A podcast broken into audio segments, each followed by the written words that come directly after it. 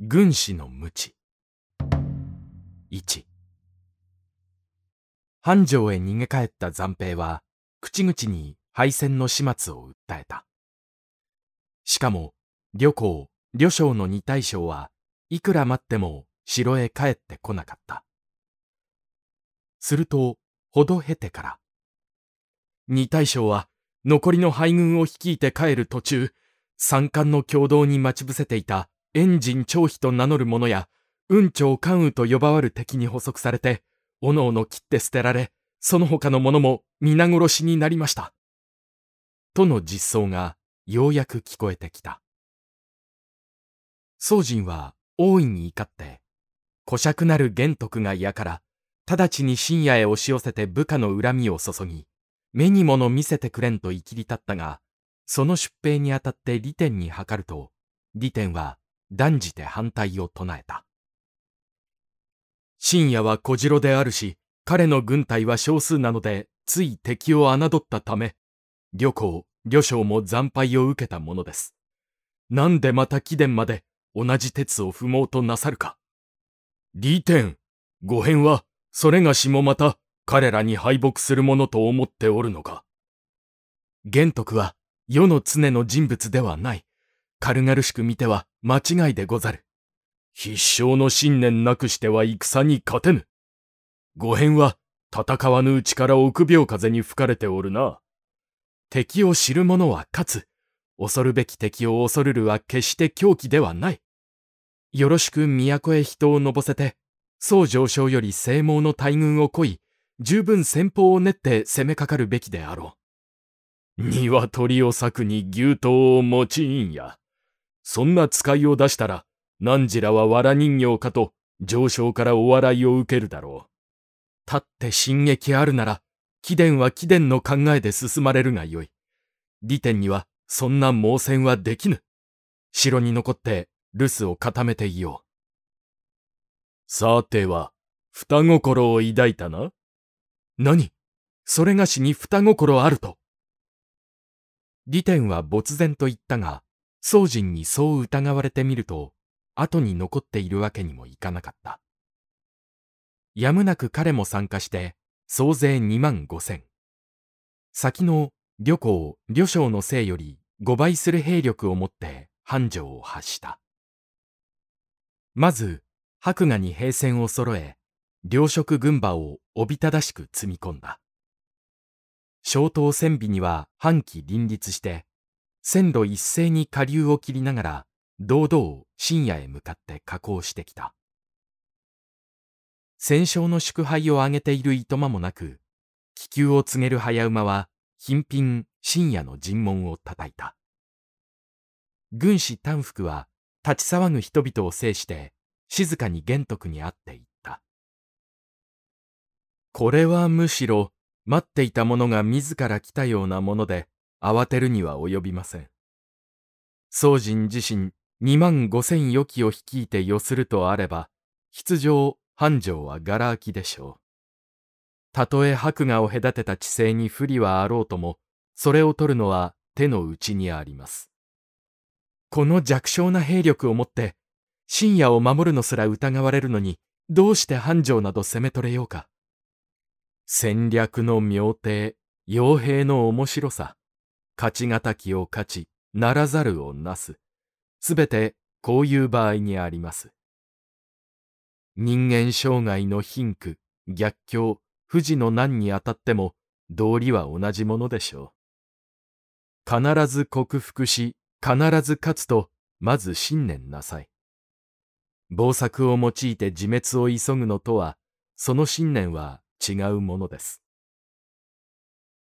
悠々たる短服の態度である。その後で彼は何やら玄徳に一作を囁いた。玄徳の眉は明るくなった。深夜を隔たるわずか十里の地点まで宗人利天の兵は押してきた。これ、我が待つところの形。と丹福は初めて味方を操り進め、城を出て退陣した。先方の利天と先方の長雲の間に、まず戦いの口火は切られた。両軍の戦死傷はたちまち数百。戦いはまず互角と見られたが、そのうち趙雲自身深く敵中へ入って利点を見つけ、これを追って散々に駆け立てたため、利点の陣形は回覧をきたし、宋人の中軍まで皆なだれ込んできた。宋人は角度して、利点には戦意がないのだ。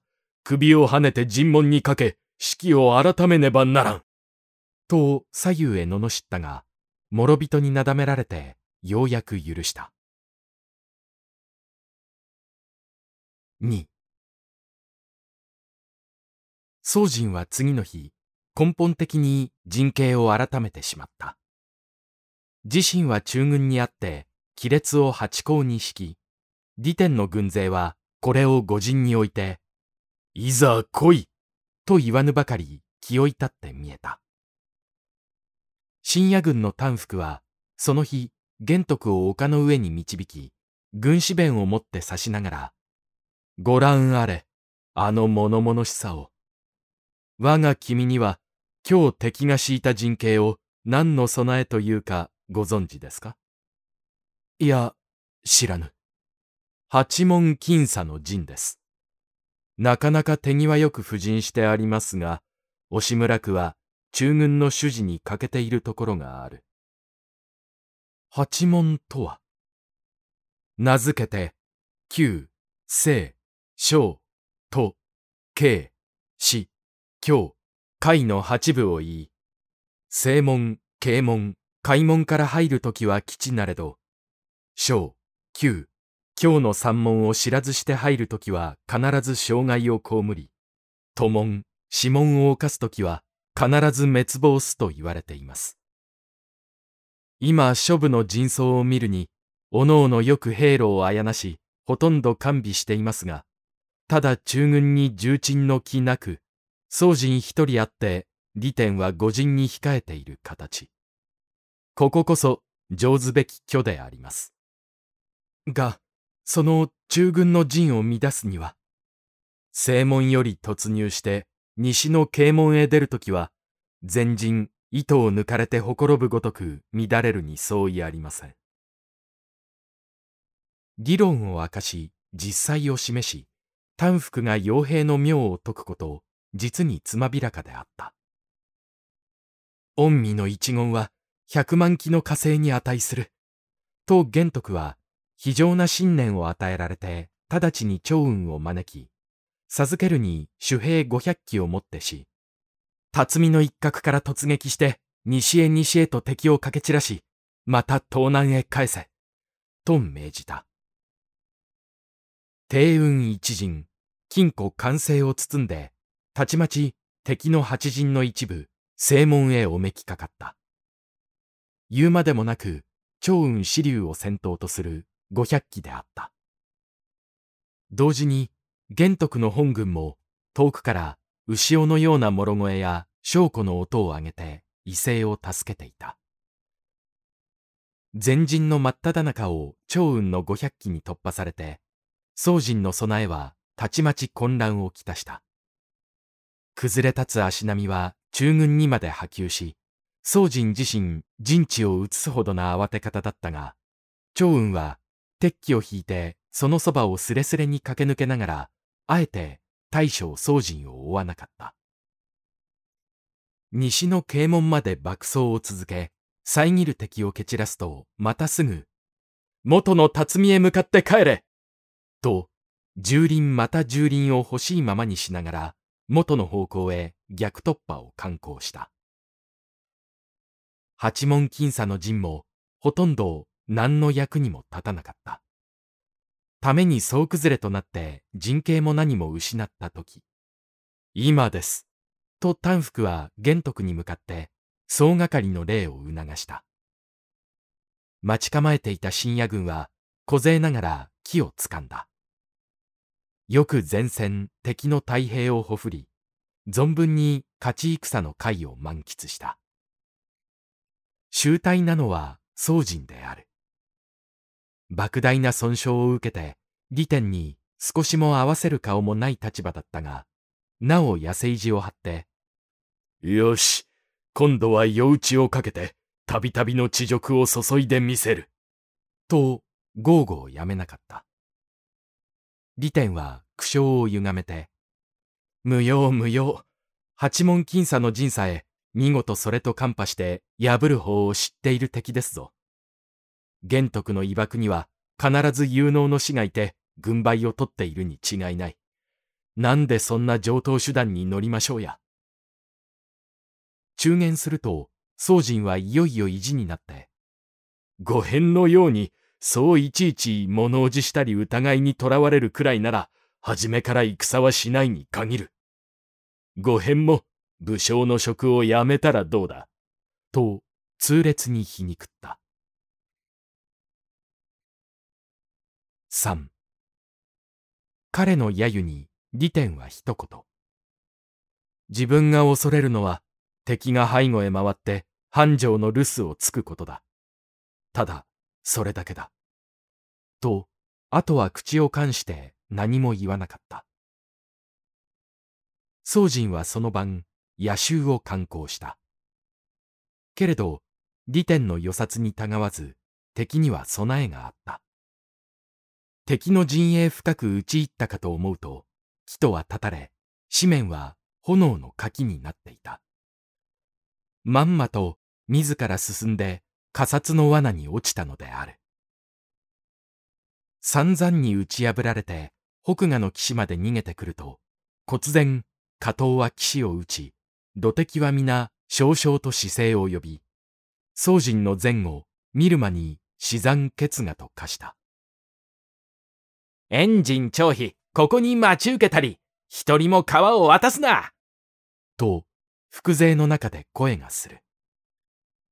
宗人は立ち往生してすでに死にかかったが、義天に救われて、辛くも向こう岸に這い上がった。そして、繁盛まで一山に逃げてくると、城の門扉を八文字に開いて、敗将宗人、いざ入りたまえ。竜公祝が帝臣、雲長関羽がお迎え申さん。と、金庫を打ち鳴らして、五百余機の敵がさっと駆け出してきた。おう仰天した宗人は、疲れた馬に鞭打ち、山に隠れ、川を泳ぎ、赤裸同様な姿で都へ逃げ登ったという。その集体を、自陣皆見苦しかりけるありさまなり、と笑った。三戦三勝の息高く、やがて玄徳以下繁盛へ入った。建礼の流筆は出迎えた。玄徳はまず民を休んじ、一日城内を巡視して流筆の屋敷へ入った。建礼の流筆は元調査の人で、玄徳とは同じ流星であった。官室の送信、同窓のよしみという気持ちから、特に急速に立ち寄ったものである。こんな光栄はございません。と、龍家の家族は総出でもてなした。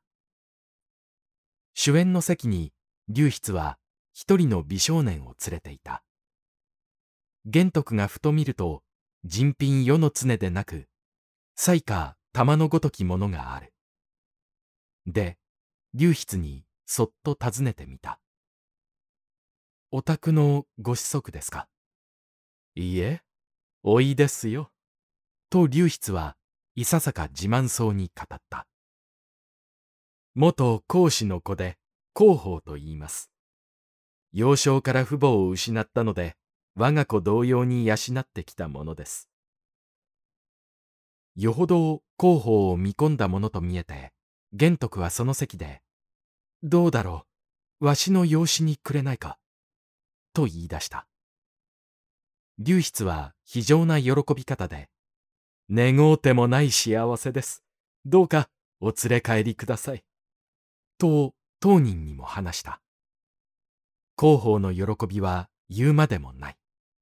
その場で姓も竜に改め、すなわち劉邦と改め、以後、玄徳を父として拝すことになった。関羽と張飛は密かに目を見合わせていたが、後、玄徳へ直言して、この紙には実施の着難も終わりなのに、なんで命令を養い、後日の災いを強いてお求めになるのですか。どうも、あなたにも似合わないことだ。と諌めた。けれど、親子の制約は固めてしまったことだし、玄徳が牛宝を可愛がることも非常なので、そのままに過ぎているうちに、繁盛は守るに適さない。という短服の説もあって、そこは長雲の手勢に預け、玄徳は再び深夜へ帰った。